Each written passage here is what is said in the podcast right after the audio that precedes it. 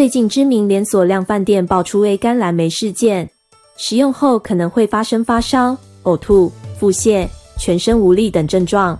药剂科借此跟大家宣导一下 A 肝的小知识。A 型肝炎病毒主要是人传人，经由粪口途径传染，也就是食用到受 A 肝病毒污染的水或食物，感染后潜伏期约十五至五十天。成人的症状较孩童来得明显，症状包含突然出现发烧、全身倦怠不适、食欲不振、呕吐、恶心、肌肉酸痛及腹部不舒服等，数天之后发生黄疸。A 型肝炎虽然不会导致慢性肝炎，但有约十到百分之十五的病人在急性发病后六个月内有可能症状复发。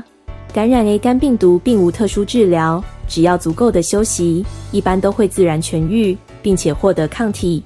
施打疫苗为最有效的预防措施。A 肝疫苗的安全性和效益很高，一般接种过两剂后，免疫力可维持二十年以上。第一剂和第二剂中间间隔六到十二个月。A 肝疫苗属于不活化疫苗，可与其他活性减毒疫苗或不活化疫苗同时或间隔任何时间接种。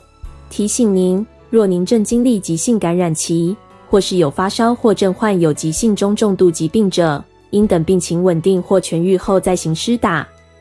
接种疫苗都应挂号，由医师评估身体状况后才能施打。